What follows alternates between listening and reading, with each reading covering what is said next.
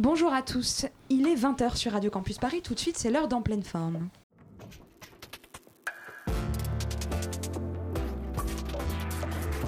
Bon cadeau à moi, c'est une toile que j'ai peint pour vous. Nous voilà débarrassés du superflu, on va pouvoir aborder l'essentiel. En pleine forme, l'émission contemporaine des arts sur Radio Campus Paris. En pleine forme. Mais si c'est là que je me rends compte que malheureusement, je vous ai beaucoup moins bien réussi que le porc.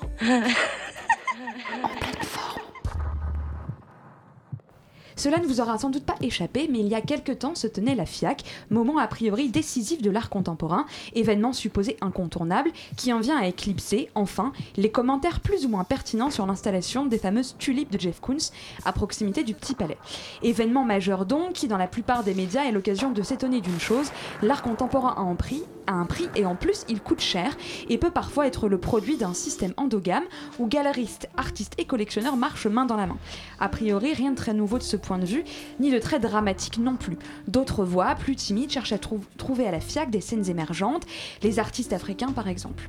S'il est évident que chacun est libre de voir midi à sa porte, j'ai choisi de trouver le mien dans la lecture d'un événement périphérique à cette foire elle-même, à savoir le prix Marcel Duchamp pour lequel sont nommés cette année, entre autres, Éric Baudelaire et Catherine Cabocq. Il y a encore quelques années, c'est à la FIAC que se tenait l'exposition des nominés, qui a désormais lieu au Centre Pompidou.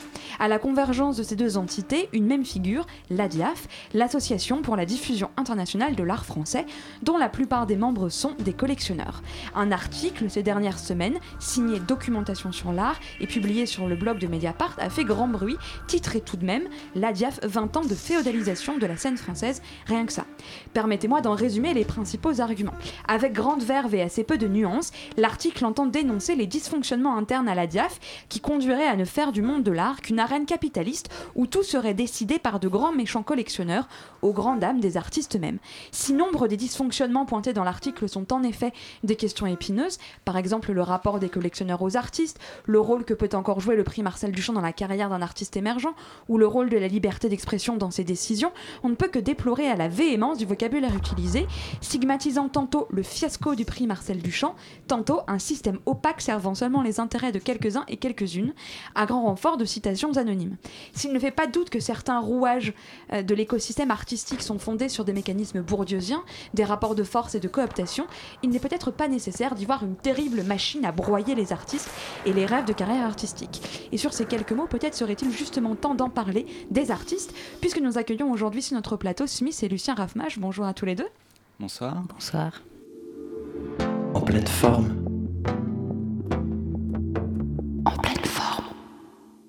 Cette petite mise au point est en fait, je me tourne désormais vers toi Henri, bonsoir.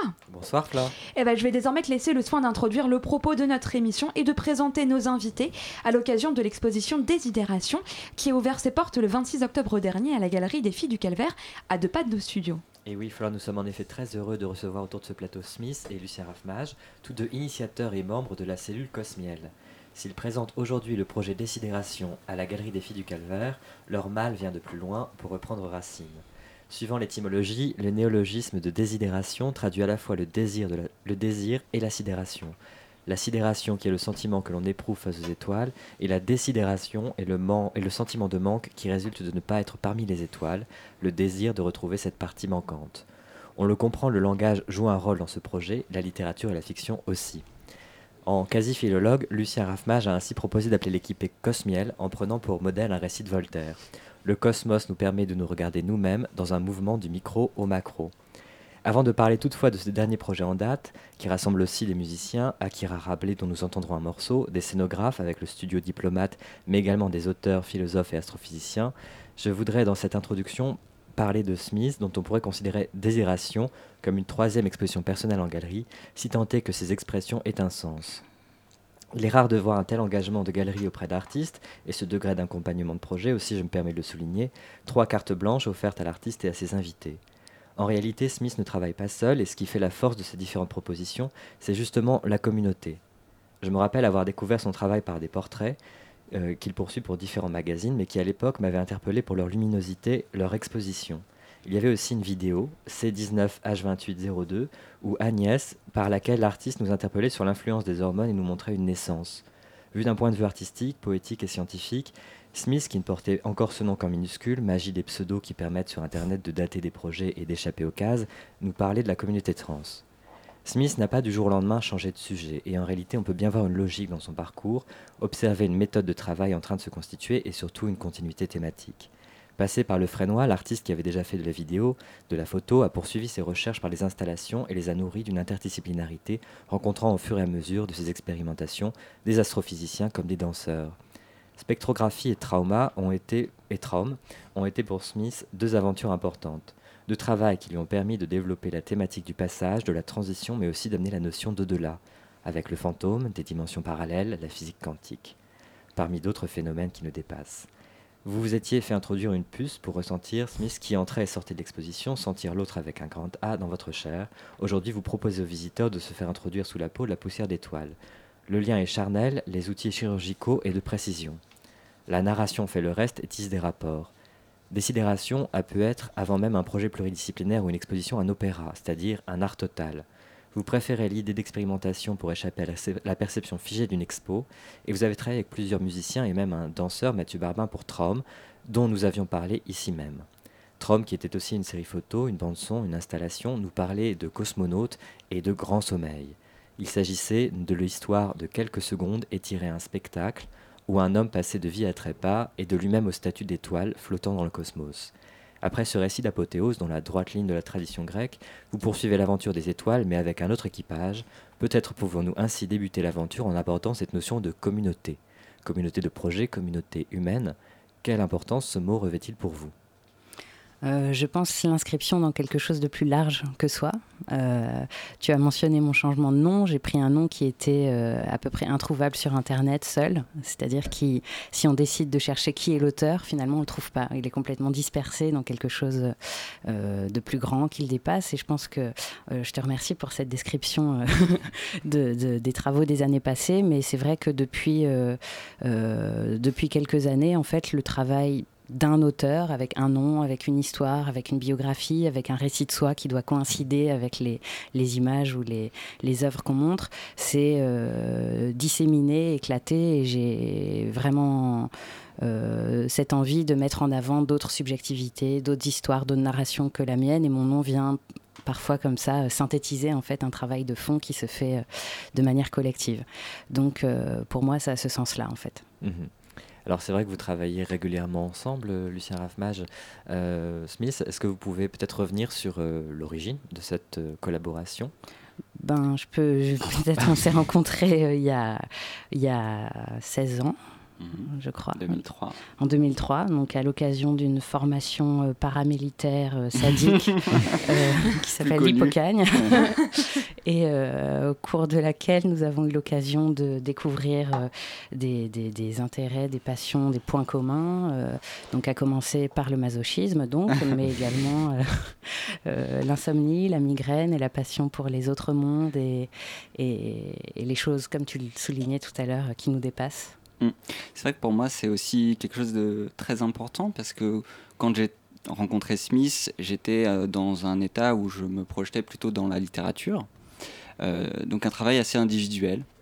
Et c'est en, l'accompagnant dans un projet qui était à la base euh, l'Évadé, qui est un petit fanzine, que j'ai commencé à écrire dans une, dans une, dans une collectivité et euh, plus on avançait euh, ensemble, plus euh, ce, devenir écrivain se transformait, mutait en un, vaste, un vaste champ en fait de possibles, c'est-à-dire le scénario, le texte, le poème, la critique, la, chorégraphie, le livret d'opéra.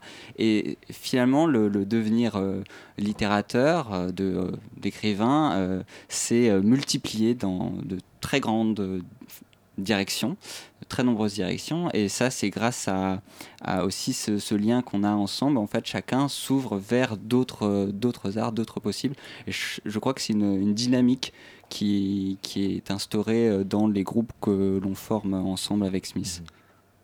Alors c'est vrai que vous aviez donc déjà collaboré sur, je parlais de, de Traum tout à l'heure. Euh, il y a effectivement une, narration qui se, met, qui se met en place, qui passe par différents formats et, une communication de, l'un à l'autre.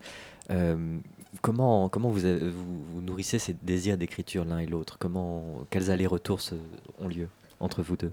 Ah. Ah, c'est une question, je me suis toujours dit qu'on nous la poserait un jour, qui est très compliquée à, résoudre. J'ai toujours en tête le, le début de, 2000 plateaux de, de Les Guattari, ils disent euh, on, a créé, on a écrit ce livre à deux et comme chacun était déjà plusieurs, c'était beaucoup de monde. Donc euh, comment, comment on, partage tout ça et comment, comment ça, ça surgit, c'est très compliqué. Euh, c'est vrai que les formes de narration alors, viennent plutôt d'un travail collectif. On élabore les idées à deux.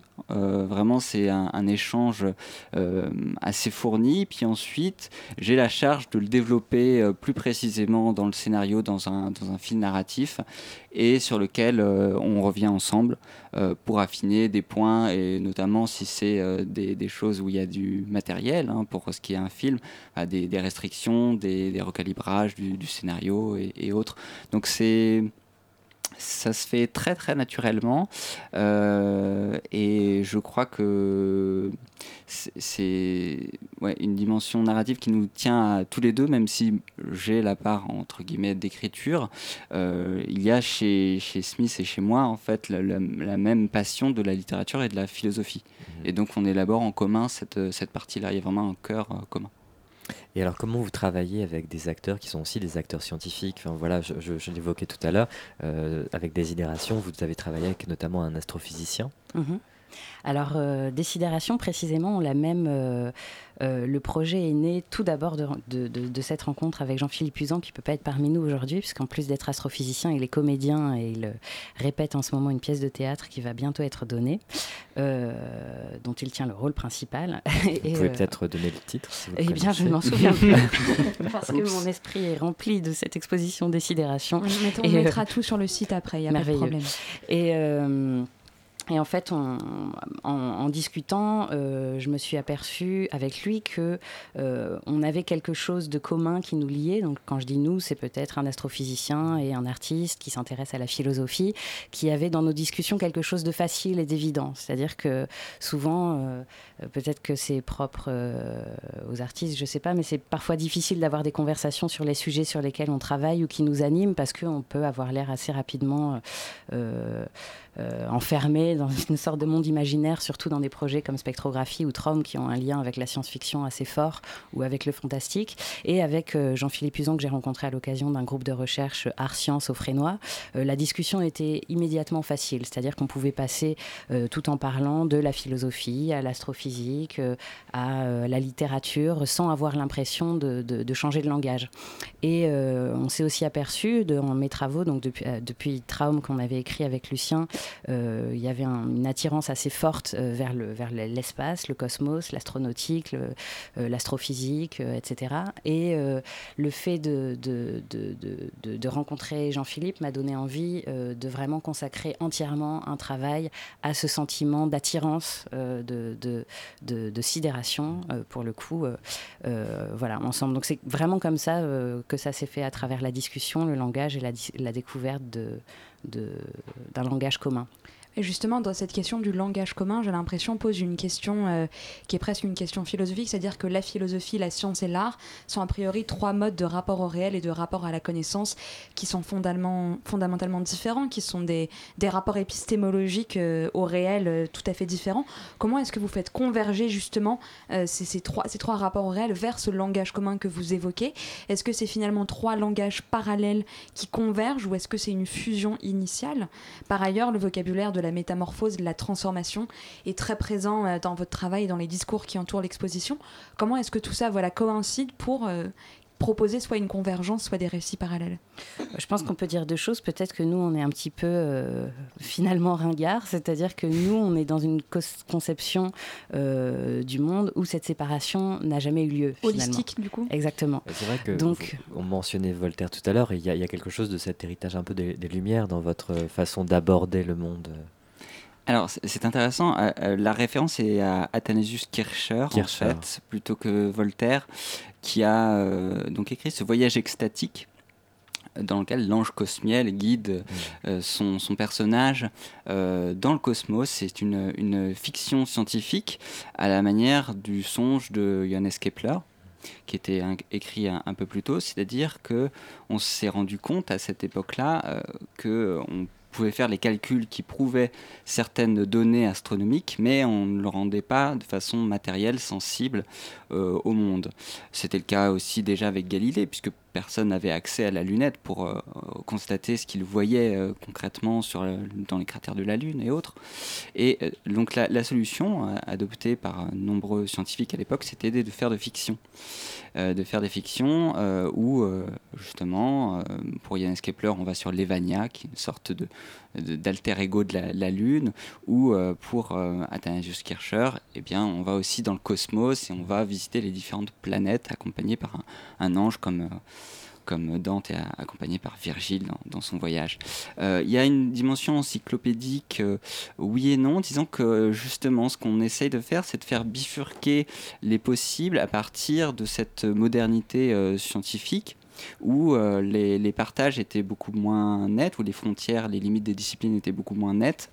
Et pour ce qui est des Lumières, je pense qu'il y a tout un travail critique ou euh, post-critique sur cette, sur cette notion, puisqu'on a euh, notamment euh, forgé le terme d'endocosmologie pour désigner le sorte de discours qu'on essaye d'infléchir à partir de la, du discours des Lumières, qui est quand même une rationalisation à l'extrême et un recentrement sur le sujet, qui est le centre de la mmh. connaissance chez Kant.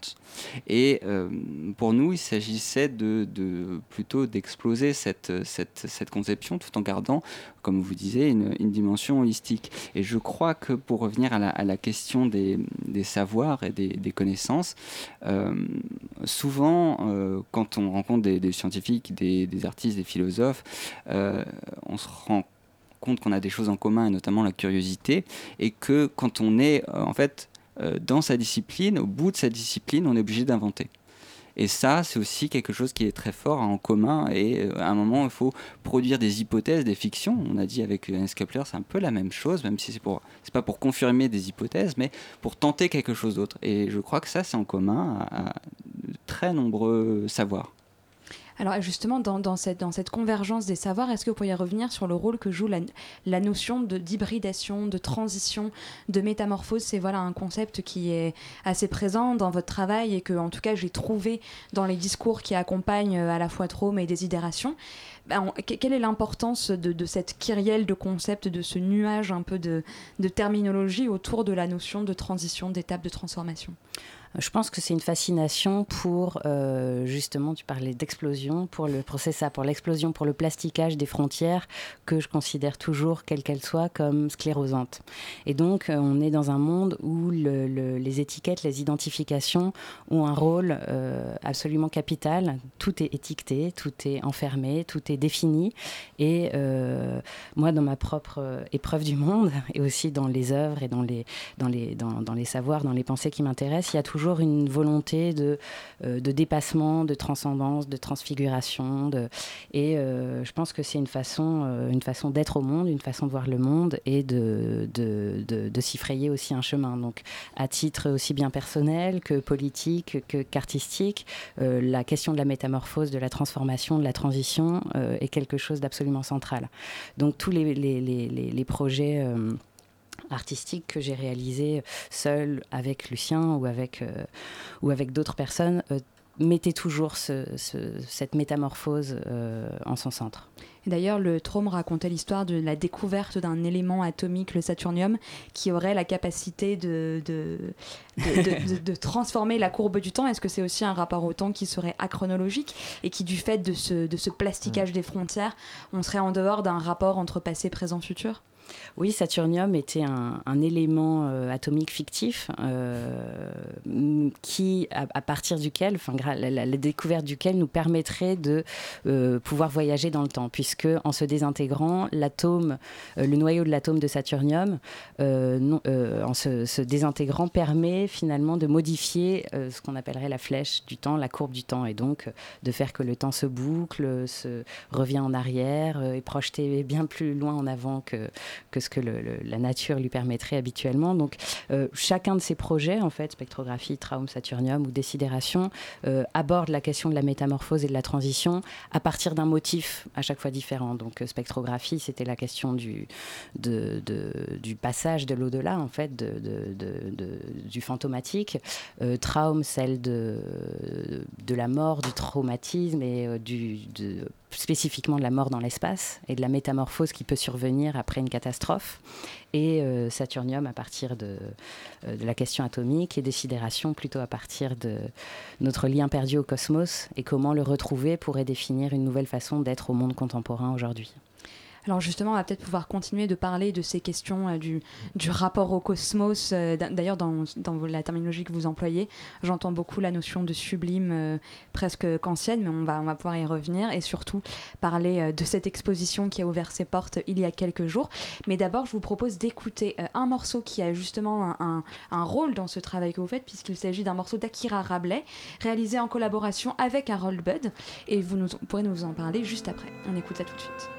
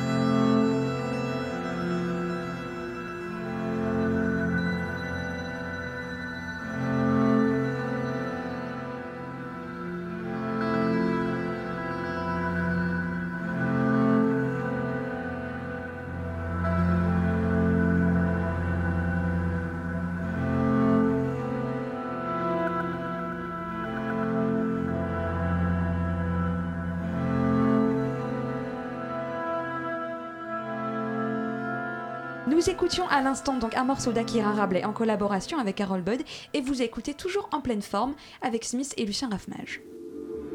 En pleine forme. En pleine forme. Alors euh, ma, première question c'est tout simplement c'est qui sont Akira Rabelais et Harold Budd et euh, d'où vient euh, cette collaboration avec eux? Qu'est-ce qu'on vient d'entendre en fait? Alors nous venons d'entendre un extrait d'un album absolument magnifique que je vous recommande, euh, qui est donc une des nombreuses collaborations qu'a mené Akira Rabelais, qui est un compositeur euh, américain originaire du sud du Texas et qui a la spécificité d'être à la fois euh, musicien, poète et créateur de logiciels. Et un des logiciels qu'il a, qu'il a créé, qui s'appelle Argyle Fantasleer, est très utilisé par de nombreux acteurs de la scène contemporaine musicale dans différents styles. Ça va de Björk, avec laquelle il a d'ailleurs collaboré à Twin, et qui en fait est un logiciel qui fonctionne vraiment comme euh, de la poésie automatique, on pourrait dire ça comme ça, et qui modifie euh, radicalement les, les, les, samples, les morceaux, les musiques et aussi les images euh, qu'on y dépose à l'intérieur. La machine travaille un petit peu comme un, cerveau magique. et C'est Oulipo à l'heure électronique. Exactement. Et donc j'ai découvert le, le travail d'Akira il y a bien longtemps maintenant, il y a à peu près également une quinzaine d'années. J'ai eu l'occasion de collaborer avec lui euh, à plusieurs reprises. Et là, c'est la première fois qu'on crée vraiment un projet ensemble. Euh, puisqu'il a été invité par la cellule Cosmiel, dont il devient donc un des membres euh, honoraires. euh, à venir composer en direct à l'intérieur de l'exposition pendant, et pendant toute sa durée euh, une bande sonore que nous on a décidé d'appeler Radio Levania, donc qui est à la fois un personnage, une voix cosmique, une émission de radio permanente et imaginaire euh, qui sera donc donnée à la fois au sein de l'exposition qui est vraiment conçue pour accueillir des spectateurs venus spécifiquement pour écouter et qui sera donc en même temps diffusée en ligne et qui nous permet finalement d'être euh, la voix de la cellule cosmielle en notre absence. L'exposition euh, est non seulement une exposition avec des œuvres, mais aussi euh, avec du contenu poétique, littéraire, théorique, philosophique, et c'est quelque chose qui est assez difficile à restituer dans l'espace. Est-ce qu'on met des livres que mm. les gens probablement ne liront pas, des textes au mur? Enfin, il y a toutes ces options qui sont un petit peu, toujours un petit peu périlleuses lorsqu'on scénographie une exposition. Et nous, on s'est dit que les faire passer par le son et la voix et aussi la mise en présence à travers des, acteurs euh, et des gens qui seront là dans l'espace euh, nous permettait de restituer cette dimension-là de notre travail. On ne le dit jamais après assez, mais la radio est toujours au cœur de toutes les utopies, euh, toujours la manière la plus vivante de faire venir le savoir. Alors vous, vous, avez évoqué justement la structure de désidération, le titre même de l'exposition, c'est désidération de point prologue. Alors de quoi est-ce le prologue? Alors c'est peut-être une habitude que j'ai prise après ces deux premières expositions à la galerie Les Filles du Calvaire, euh, de montrer un projet avant qu'il ne soit tout à fait achevé. C'est-à-dire que euh, je pense vraiment, et j'aime dans, ma manière de travailler, montrer des choses qui sont non achevées, mais je dirais même infinies, parce que je ne suis pas sûre qu'on les achève jamais finalement, euh, et qui, en fait, le prologue de Décidération, c'est sa première présentation, le, ses premiers jalons, en fait, qui sont déposés, mis à disposition du public, dont on espère qu'il s'en saisira et qu'il y contribuera à sa manière, puisqu'on a organisé euh, quatre soirées en fait qui viennent ponctuer l'exposition à laquelle le public est convié euh, gratuitement euh, et qui donc je peux peut-être donner les, les, dates oui bien sûr. parce que nous sommes là le 14 novembre le 15 novembre et le 23 novembre pour les prochaines dates. Et en fait au cours desquelles le, le, les phénomènes le, le, lexique de la décidération vont s'affiner vont se préciser et il y aura certainement donc une nouvelle partie, un nouveau chapitre à la décidération dans un autre lieu, dans un autre monde, dans un autre temps. Mais pour l'instant, nous en sommes au prologue. Alors, il y a, il y a déjà eu d'autres lieux. Il y a eu une première présentation au McVal, il me semble, et puis il y a une autre étape du projet qui va s'arrêter à, Los Angeles. Mhm. Euh, alors, euh, ben, on ne dit pas dire que le McVal c'était un prolégomène, du coup. Un prolégomène au prologue. C'était une, une, graine, en, sorte, euh, c'était une, aussi une structure qui sera, sera présente, mais qui est une sorte de, de, vraiment de petite euh, forme qui va euh, devenir une sorte d'arbre qui pousse à l'intérieur de la galerie. C'est très très étonnant à voir et je vous convie à, venir euh, observer cette structure qui occupe l'espace de la galerie des filles du calvaire. Et le, le, propos était, était moins, moins présent. Il y avait déjà quand même la voix de la radio, il y avait cette structure, il y avait ces images qui, qui disparaissent.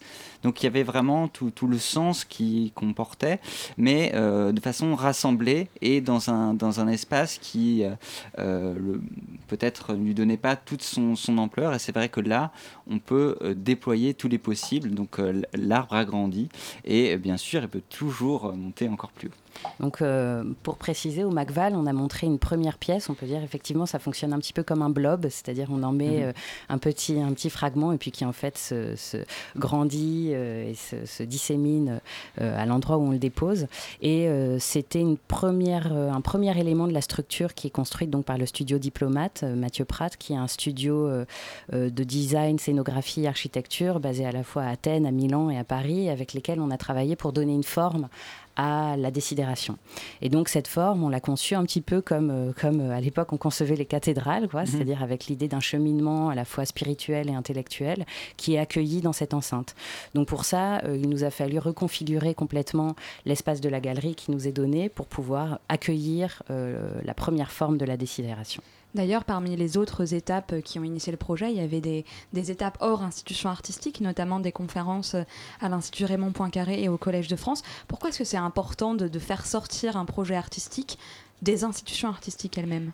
Je pense que ça fait partie de, la démarche autour de laquelle on est en train de graviter, c'est-à-dire de, sortir des cases, de la case ceci est de l'art contemporain, ceci est une conférence d'astrophysique, ceci est une table ronde autour de la philosophie, et d'investir euh, le plus possible d'espaces qui à chaque fois vont, euh, auxquels à chaque fois vont correspondre des publics différents, des habitudes différentes, des langages, des, des coutumes presque différentes, et de faire comme ça euh, progressivement, patiemment entrer la décidération dans ces différents mondes.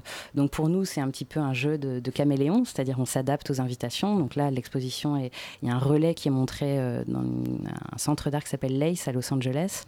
Euh, elle, euh, on en a parlé au Collège de France avec Jean-Philippe Usan, on en a parlé récemment au banquet du livre de la Grâce, donc c'était plus orienté vers la littérature. et à chaque fois, dans chacun de ces espaces, on essaye de faire coïncider le, le, le, sens de la décidération avec ce à quoi les gens sont prêts à être confrontés. Donc de s'adapter comme ça à ces différents mondes et à ces différents langages. Alors vous parlez d'espace et effectivement la notion d'architecture du projet est assez intéressante de par la scénographie euh, en forme de cathédrale qui, sera qui est visible euh, au fil du calvaire, mais il me semble aussi qu'il y a une plateforme web et que vous tissez euh, ces rapports aussi de façon un peu, un peu digitale.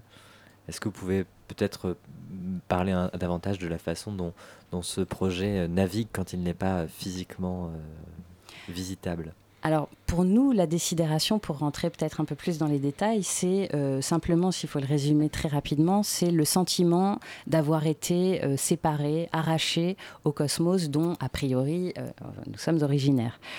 tout est parti d'une passion partagée avec Jean-Philippe Usan pour les météorites, et notamment une fascination pour une météorite assez célèbre, qui est la météorite d'Orgueil, qui est tombée sur Terre il y a 155 ans, il me semble, et qui avait pour spécificité euh, absolue de contenir euh, certains éléments inhabituels comme un gaz très rare, le xénon, ou comme des microdiamants, mais surtout des acides aminés extraterrestres qui viennent euh, confirmer, en tout cas être une des confirmations possibles, une théorie scientifique qui s'appelle la panspermie et qui décrit euh, la fécondation, si on peut dire, de la Terre euh, par, par des briques de vie portées dans, les dans, dans, des météorites telles, par exemple, que celle d'Orgueil.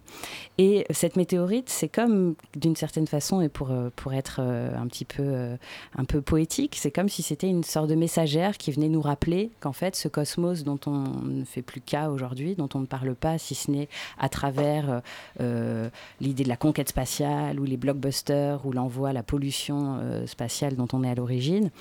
en fait, c'est notre, littéralement, c'est notre demeure, c'est là dont on vient, c'est notre milieu d'origine. Et je pense que les décidérés sont des gens qui se sentent orphelins de cette origine-là.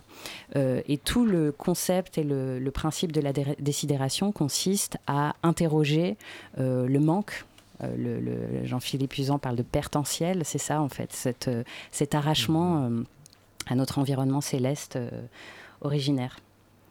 et on ne sait pas exactement si c'est euh, euh, une, comment dire, une fiction, une description de l'état du monde, comme on parle d'anthropocène, de de plantatiocène, de narratiocène aussi plus récemment, euh, si c'est de la science-fiction, si c'est un conte. On n'a pas encore exactement défini comment appeler la décidération, mais en tout cas, à partir du moment où on l'a nommé, le concept est devenu très présent dans nos vies et on on essaye de trouver les bons moyens, les bons outils pour pouvoir euh, communiquer autour de la décidération, d'en parler, de la euh, solutionner, ça m'étonnerait, mais en tout cas de, la rendre présente. Donc le site internet, on est en train aussi d'imaginer une sorte de, monde virtuel en fait dans lequel on pourra euh, continuer à faire exister la décidération en dehors des moments événementiels comme peuvent l'être une conférence ou une exposition. Alors, Stulu est justement votre pseudo euh, du moment. c'est mon prénom même. C'est votre prénom. Vous avez signé euh, le registre de la radio euh, de Stulu. Et celui de l'état civil. alors, j'aimerais justement revenir sur cette notion de, diffusion de, ce concept de, de décidération et la, notion aussi de dispersion de l'information. Donc à la fois la dispersion de cette pense permis, de cette vie qui, vit, euh, qui depuis cette météorite se disperse et continue à vivre, et également de la diffusion des concepts, puisque euh, il me semble que vous avez tenté euh, d'imposer ce concept même sur Wikipédia. Ah, C'est toi ça? Non, pas du tout. sur, sur, euh, sur quel aspect? De la diffusion de la Euh, c'est hum, sur le par rapport à- au Saturnium peut-être. C'était d'avant- Ah. c'était pas le Saturnium que vous aviez tenté de faire Ah oui. rentrer dans le. Absolument. D'ailleurs, ça y est resté assez longtemps. C'est-à-dire que le saturnium a cet élément Ouais. chimique euh, chronoactif, voilà, fictif, a eu une existence euh, réelle, effectivement, euh, sur Wikipédia pendant un certain temps.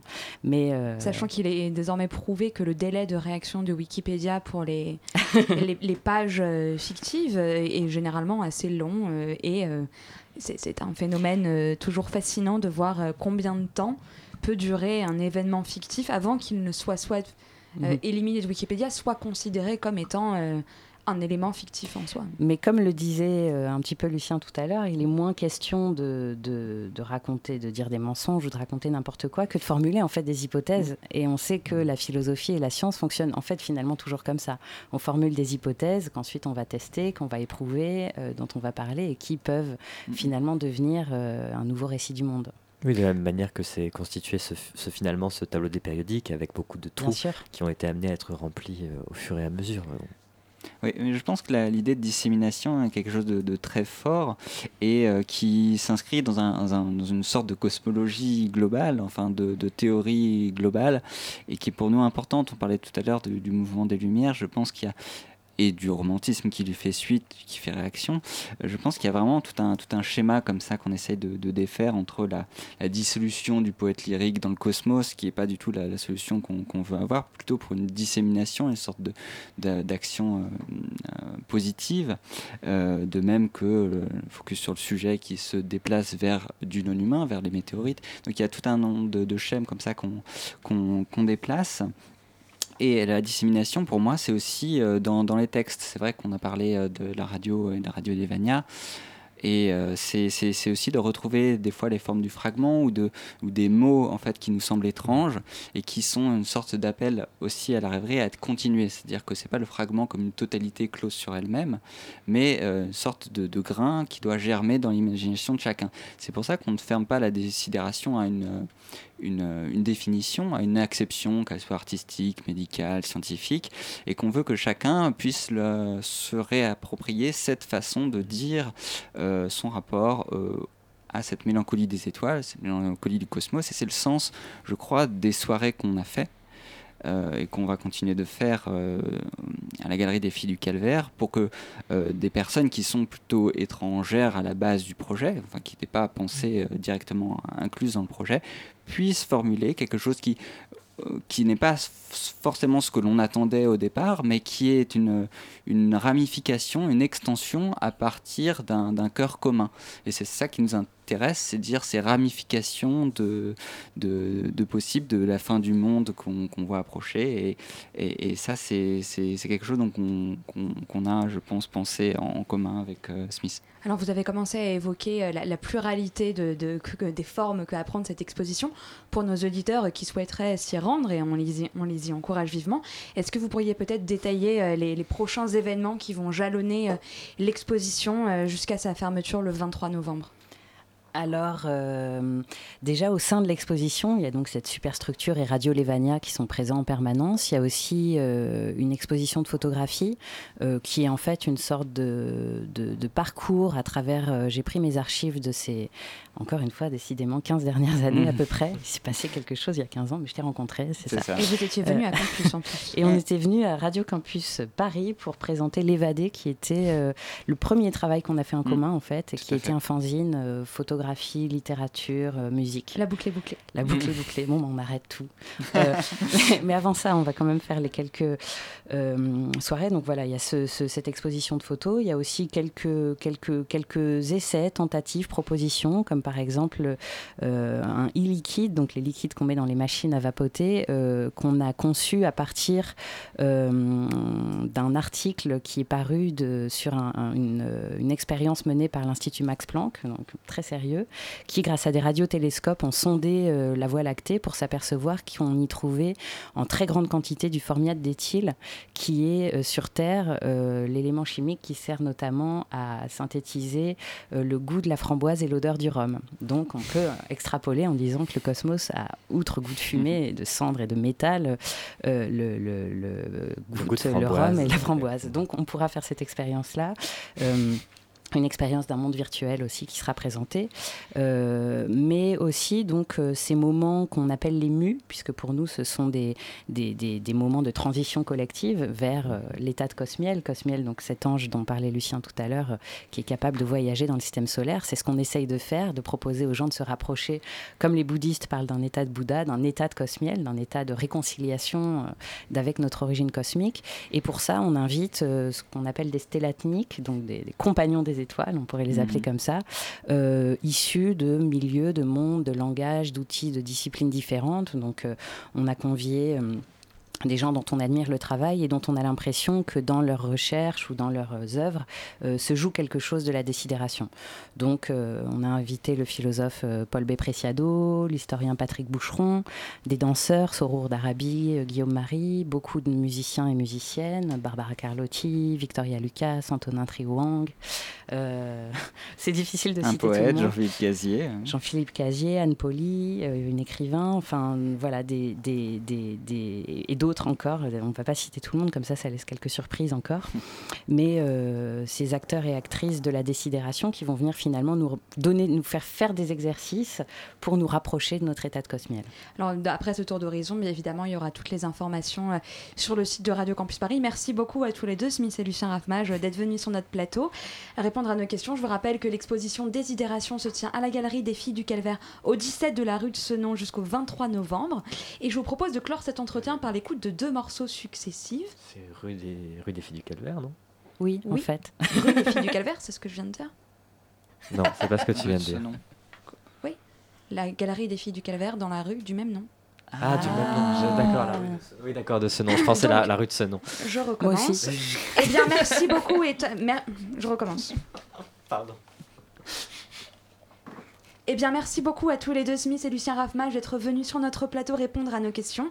Je rappelle que l'exposition Désidération se tient à la Galerie des Filles du Calvaire jusqu'au 23 novembre 2019. Et je vous propose de clore cet entretien par l'écoute de deux morceaux. Vous entendrez d'abord la lecture d'un texte de Lucien Raffmage, lu par Nadège Piton, a.k.a. Radio Levania. Et vous entendrez ensuite Radio Mental Sentimental de Barbara Carlotti. On nous traite ainsi dans la rue, stélatnique. Dans les campagnes de diffamation, on nous nomme crachats d'étoiles, lécheurs de fusées, cosmerde. Tout ça est si déjà vu, et ça fait sourire. Nous, nous entraînons le déjà vu dans d'autres dimensions. Et puis, stélatnique, ça nous va. On se le dit d'ailleurs. Mieux, on se le fait entre nous la nique des étoiles. Baiser d'étoiles, ça nous va. Stélatnique. L'amour nous a réinventés. On a baisé avec les étoiles. On s'est caressé, interpénétré plus qu'aucun ne l'a jamais imaginé. Stélatnique, parce que l'extase de la baise est absurde et géante et de tous les gaz, de tous les états, plasma, solide, liquide. On a fait l'amour aux étoiles, putain.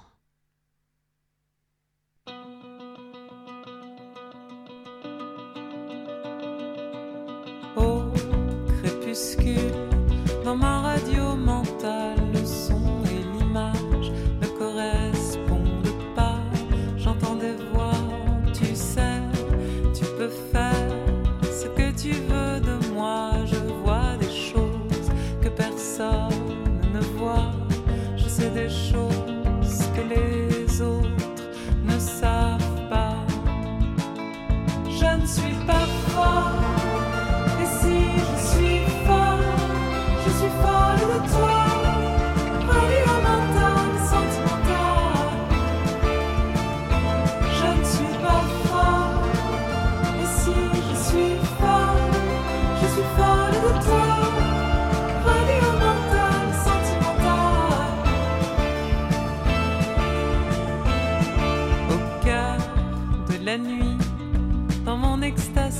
le son et l'image se partagent, je les vois, je sais,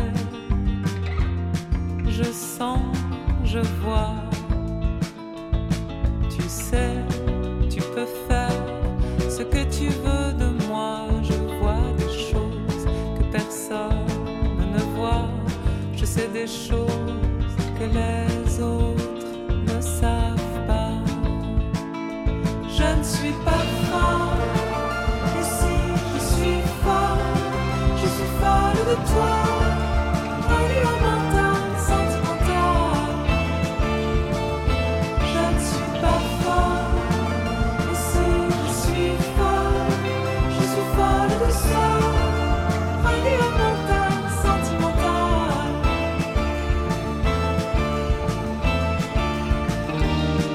Connais la trame de l'univers, toutes les architectures célestes, les qui relient les êtres et tous ces feux qui nous animent.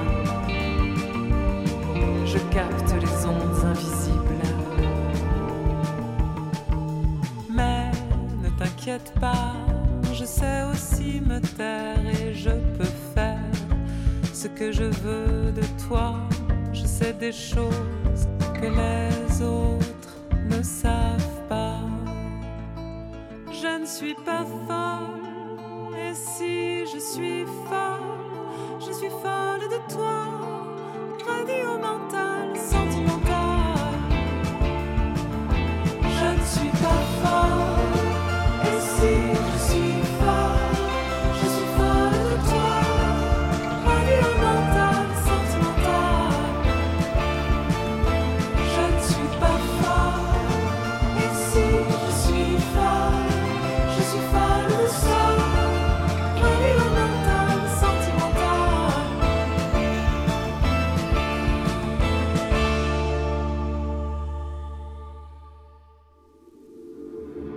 Pleine. Vous écoutiez à l'instant Radio Fatale Sentimentale de Barbara Carlotti dans le cadre de l'exposition Désidération qui se tient jusqu'au 23 novembre 2019 à la Galerie des Filles du Calvaire. Et tout de suite, il est désormais temps de changer à la fois de lieu et d'espace puisque nous avons au bout du fil Marie-Lou qui est assistante au commissariat de l'exposition Futur Ancien Fugitif qui vient d'ouvrir ses portes au Palais de Tokyo jusqu'au mois de janvier 2020. Bonjour Marie-Lou. Bonjour Flore, bonjour merci, tout le monde. merci beaucoup euh, d'être avec nous au bout du fil. Alors, euh, est-ce que tu pourrais nous expliquer d'abord quel est un peu le, le propos de cette, de cette émission qui, qui tire euh, son, son titre d'un- d'une référence à, à la littérature, au roman? Est-ce que tu pourrais nous expliquer un peu voilà, quel est le, le- le propos et l'ambition de cette exposition? Tout à fait. Alors, le, comme tu le rappelais, l'exposition s'appelle Futur Ancien Fugitif et surtout, elle est sous-titrée Une scène française.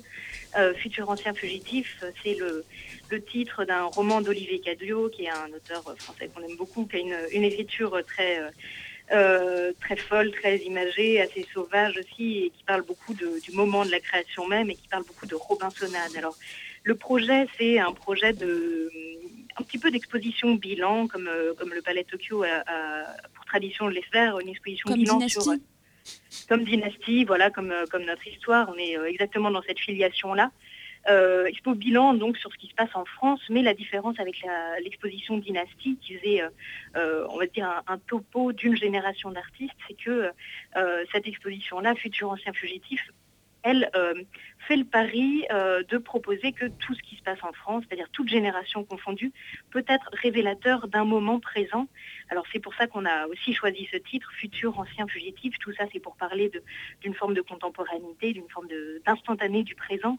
Euh, et donc, euh, le, on va dire que le postulat de cette exposition, c'est pas euh, de euh, faire l'inventaire de tous les jeunes artistes très prometteurs, de l'émergence, qui est bon voilà, qui est une, une- une soupe déjà souvent servie par Oui. par les salons, par les prix, etc. On a voulu aller un peu plus loin avec cette exposition, puis proposer surtout une exposition plus personnelle, plus subjective. Et euh, le pari, c'était de dire, mais euh, euh, finalement, on peut mélanger les générations tant que euh, visiteur, euh, voilà, lambda qui, euh, qui se promène dans l'exposition peut découvrir chacune des œuvres présentées là sans tellement se soucier de l'âge de la personne qui, qui l'a produite. Et du coup, on se retrouve avec des gens qui sont nés, alors pour certains ou certaines, dans les années 30, 40, 50, donc qui peut-être pour les gens de notre âge sont des, pratiques moins familières et pourtant on redécouvre là. Je prends l'exemple de Laura Lamiel, on a l'impression de voir une grande installation de quelqu'un qui a qui me pourrait avoir 35 ans, finalement elle a, 40 ans de plus, euh, elle, a 76 ans aujourd'hui. Et euh, donc voilà, l'exposition nous emmène sur deux niveaux du Palais de Tokyo, donc c'est la grande exposition de rentrée, euh, dans différents différentes atmosphères. On commence d'abord, euh, est-ce que tu veux que je fasse le déroulé ah Bah oui, justement, c'était la question que j'allais te poser, justement, peut-être d'essayer de, dessiner un peu ce grand parcours, parce que quand on décrit comme ça ces expositions euh, euh, massives, mastodontes, c'est toujours la question principale, c'est quelle est finalement la filiation qu'il est possible de dresser, et finalement, plus qu'un parcours, est-ce que c'est pas une tentative de, cartographie, de, de, mise en réseau, justement, entre différentes générations, et donc d'essayer de dresser des questions de généalogie, de transmission et de collaboration dans ce parcours de l'exposition? Alors, je te, remercie, tu me, tends la perche pour, euh, rebondir. Euh, il y a effectivement quelque chose qui a été très important dans la sélection des, artistes qui sont présents dans l'exposition, c'est euh, effectivement les filiations, les, formes d'affinité, de, famille, alors parfois des, on va dire des, familles affectives qui sont réelles. Je peux donner l'exemple de Jean-Alain Corr et Anne Bourse, qui sont des gens qui, travaillent beaucoup ensemble, qui sont très amis, qui sont aussi présentés côte à côte dans l'exposition on retrouve des gens qui gravitent un peu dans les mêmes cercles, par exemple Hendrik Egret et Jonas Delaborde qui, euh, qui font un, petit, euh, je veux dire un fanzine, c'est une publication qui, euh, s'appelle Nazinax dans laquelle Anne Bourse par exemple a déjà été publiée. Il y a tout un, réseau comme ça de personnes qui se connaissent ou qui ne se connaissent pas d'ailleurs, qui, sont rapprochées dans l'exposition. On a pris aussi le, le, loisir de rapprocher des gens un petit peu de force, c'est une force douce, mais, mais de se dire, ah, peut-être que telle personne qui fait partie d'une génération plus ancienne, son, travail résonne avec, euh, avec euh, le travail d'un tel euh, qui est d'une génération beaucoup plus jeune, alors que cette personne est influencée directement en nous. Mais, mais en tout cas, dans l'exposition, ce qui se dessine, c'est alors, des chapitres qui ne sont pas clairement établis, on pourra nous le reprocher sans Les doute. Les frontières sont poreuses voilà, tout à fait. Euh, il y a malgré tout plusieurs mouvements dans l'expo. Alors, on n'a pas voulu les signifier par, euh, on va dire, des changements de salle ou des grands titres. Euh, ça se fait plutôt en douceur. Je vais souligner quelques, axes comme ça. Il y a par exemple, au tout début de l'exposition, on commence par des gens qui s'intéressent plutôt à des problématiques sociétales. plutôt qui, qui, parlent du mode de production aujourd'hui, mode de production industrielle, mode de production artistique aussi, c'est-à-dire comment être artiste dans une société euh, très industrialisée. Ensuite, on passe à des questions beaucoup plus spirituelles ou métaphysiques. Je vais donner l'exemple d'une grande installation de Maurice Blossilde qui est présentée là, toujours très, euh, très, très opaque, très muette et fascinante en même temps. Et puis, on descend, on, aborde plus précisément des questions du euh, l'univers intérieur, du décoratif, de, l'intimité qui, qui est liée à la maison, au domestique. Euh, qui s'entremêlent avec des questions d'identité, des questions de genre. Euh, un petit peu plus loin, on découvre des artistes qui, eux, sont beaucoup plus centrés sur euh, des questions très personnelles de perception, leur, perception propre du monde. Là, on a par exemple un artiste qui s'appelle Kenny Tegia, qui fait de la vidéo et qui a beaucoup travaillé avec un paramètre qui est sa surdité. Donc c'est quelqu'un qui entend grâce à des, implants et, qui modifie complètement sa manière de travailler. Et puis, et puis on finit sur quelques artistes dans une section qu'on appelle contre l'histoire, des artistes qui prennent le parti de réécrire à leur manière l'histoire ou l'histoire de l'art en faisant tomber les, grands canons. Voilà, tout ça se, tout ça se déroule, on va dire, sans, sans grand effet d'annonce. Eh ben. Non, non, bien sûr. Alors justement, tu as, raison de le souligner. On invite évidemment euh, les auditeurs à s'y rendre, sachant que l'exposition, tu as parlé comme ça un peu de cette porosité et de cette fluidité euh, des propositions. Mais je rappelle aussi qu'il y a quatre commissaires dans cette exposition. Franck Ballan, Claire Moulin, Daria de Beauvais et Adélaïde Blanc. Donc on, espère qu'il y aura justement à la fois différentes propositions, comme tu l'as souligné, dans les générations, dans les propositions artistiques, mais aussi dans la manière de penser la scénographie et le parcours de l'exposition. Et donc je rappelle qu'elle se tient jusqu'au mois de janvier 2020. Euh, donc c'est au Palais de Tokyo, Courrézy. Merci beaucoup Marie Loutiebo euh, d'être venue euh, parler avec nous de cette exposition. Alors tout de suite, plaisir. merci beaucoup. Et tout de suite, il est temps euh, d'achever euh, cette, euh, cette expo, cette, cette, émission. Et tout de suite, je vais laisser la parole à Anna. Bonjour Anna. Bonjour. Alors c'est ta, ta première chronique, j'espère que tu n'es pas trop inquiète ou anxieuse. Et tout de suite, je crois que tu aimerais nous parler d'un livre qui s'appelle Une esthétique du fric Alors, euh, oui, donc c'est un livre de Renate Lorenz qui s'appelle Art queer, une théorie fric. Et donc en fait, je voulais à travers ça aussi parler un peu de l'idée d'art queer qui m'a longtemps questionnée parce que je ne savais pas comment la définir. Et donc je voulais un peu revenir là-dessus aussi. Euh, voilà, c'est que ces derniers temps, euh, le mot queer semble avoir perdu un peu de sa substance et de son potentiel subversif. Il est de plus en plus utilisé comme quelque chose de hype, par exemple, pour tout un tas de soirées. Et parallèlement, on voit apparaître ces dernières années le concept d'art queer, parfois plaqué de façon un peu anachronique sur des œuvres du 19e ou du 20e siècle, pour peu qu'elles soient réalisées par des artistes LGBT et si possible qu'elles représentent des personnes identifiées extérieurement comme LGBT. Et c'est ce qui a fait par exemple la rétrospective Queer British Art qui a eu lieu à la Tate Modern à Londres en 2017 et qui regroupait des œuvres entre 1961, 1861 excusez-moi, et 1967. Alors, euh, donc même si je suis toujours très heureuse quand je vois des marques d'affection publique pour les thématiques queer, euh, je me dis aussi, quand je le vois, moi j'ai des warnings qui s'allument parce que être queer, ce n'est pas ni être cool, ni être une marque de reconnaissance essentialisante. Donc pour la petite histoire, le mot anglais queer, qui est d'abord une insulte homophobe, commence à être utilisé par la communauté LGBTQI+ dans les années 1960 comme un acte de défiance contre l'autorité, avant d'être revendiqué dans un contexte activiste dans les années 1990. Le mot résonnait alors comme un cri de ralliement agressif qui pouvait être utilisé à l'unisson par les militants militantes gays, lesbiennes, bi, trans. Le mot queer correspond à une communauté qui a besoin de s'identifier, mais aussi à une communauté militante qui dérange les normes et les frontières actuelles. Donc, dans un contexte artistique, il me semble compliqué d'identifier une œuvre comme queer en fonction simplement de la sexualité et ou du genre de la personne créatrice, ou en fonction du sujet représenté. En fait, réduire l'art queer à une simple évocation non cisgenre, non hétéro, mais dénuée de toute action sur les rapports de sexe et de genre, ça vide un peu le mot de son histoire activiste. En même temps, on ne peut pas demander à la création d'être dans l'action puisqu'elle émerge le plus souvent hors des contextes militants. Donc le livre de Renate Lorenz aborde le problème sous un angle différent.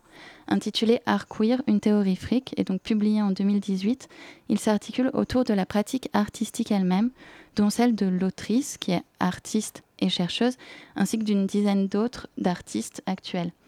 Dès l'introduction, elle se demande quels éléments ou pratiques permettent qu'un travail établisse ou initie des pratiques dénormalisantes, c'est-à-dire capables de dessiner une politique queer, et puis également comment aborder cet art sans amener de nouvelles classifications? Il n'y a donc pas de définition donnée, l'art queer est d'ores et déjà acté comme un art qui dénormalise par une pratique de contamination et qui englobe un grand nombre de pratiques différentes sans produire de catégorie ou d'identité fixe.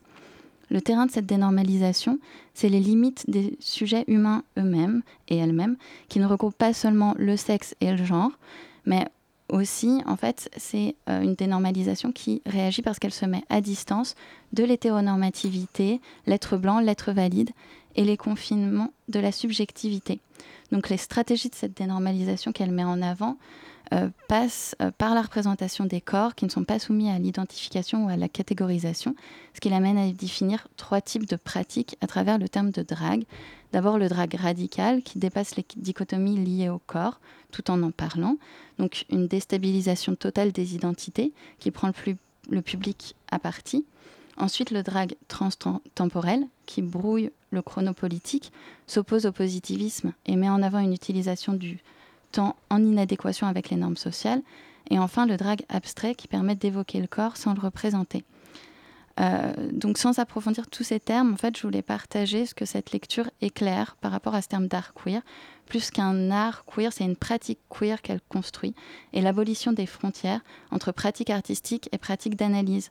Le terme fric ici, qui a une histoire plus large et une sonorité plus marginale aujourd'hui que le terme queer, vient rappeler continuellement l'importance de déranger le corps social et dans une perspective intersectionnelle. À travers ce livre, le mot queer, donc, dans ses multiples associations, retrouve toute sa force subversive et dynamique, de déstabilisation des normes et de création d'un devenir autre. Eh bien, merci beaucoup à toi, Anna, ainsi qu'à Marie-Lou et merci à toi, Henri, pour avoir préparé et mené cette émission, ainsi qu'à Lorna pour la réalisation, et bien sûr, merci à nos invités Smith et Lucien Raffma. Je rappelle que l'exposition Désidération se tient à la Galerie des Filles du Calvaire jusqu'au 23 novembre, et l'exposition Futur Ancien Fugitif au Palais de Tokyo. En pleine forme reviendra le mois prochain pour évoquer les nouvelles corrélations entre photographie documentaire et urbanisme du Grand Paris. D'ici là, profitez bien de l'automne qui s'installe à de Radio Campus Paris.